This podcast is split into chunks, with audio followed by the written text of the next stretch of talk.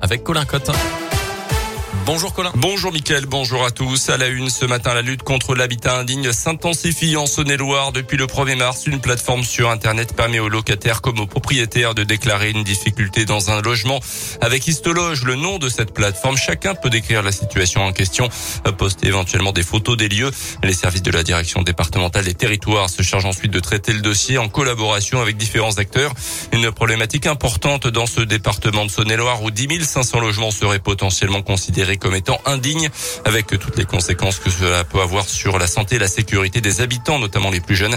Cécile de Dienne en charge du service habitat et construction. Tout dysfonctionnement dans son logement. Ça peut être la présence de moisissures sur les murs, des fenêtres qui ferment mal ou qui laissent passer courant d'air, donc la personne est dans l'inconfort. Il peut aussi, pour certains cas, avoir une sur place quand on a des suspicions, par exemple, d'intoxication monoxyde euh, de carbone pour euh, vérifier qu'un logement est bien euh, propre à l'habitation, la présence de marchands de sommeil. là, ça nécessite des visites sur place qui sont qui sont rapides, hein, en quelques jours, en quelques semaines. Les gens lance pas une bouteille à la mer avec une incertitude. Il y aura de toute façon un retour. Et depuis le lancement de cette plateforme histologe début mars en Saône-et-Loire, trois signalements ont déjà été effectués, 130 signalements sur l'année 2021 en format papier. Les résultats annuels des IVA, les indicateurs de valeur ajoutée des lycées publiés aujourd'hui dans la lignée des résultats 2020, les taux de réussite au bac des lycéens dinois sont très élevés. 16 établissements ont obtenu plus de 95% de réussite sur les 18 établissements du département, 89% de réussite dans les lycées professionnels.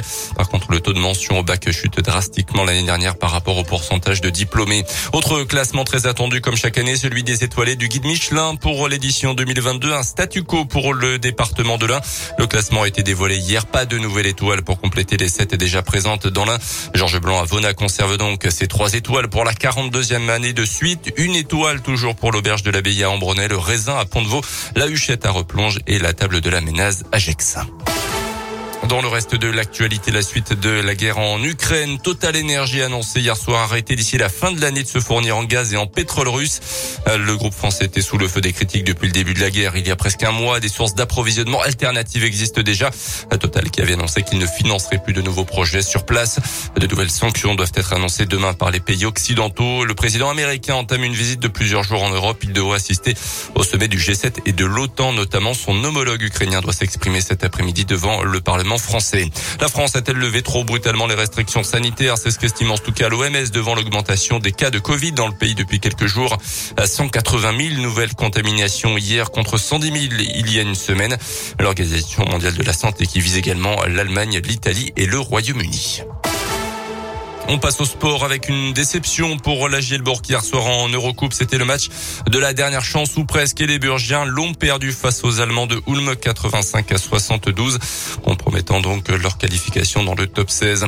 Et puis en tennis, Ashley Barty, la numéro 1 mondiale australienne, a annoncé sa retraite à la surprise générale cette nuit. À l'âge de 25 ans seulement, elle se dit épuisée. Elle a notamment remporté trois titres du Grand Chelem, dont Roland Garros en 2019.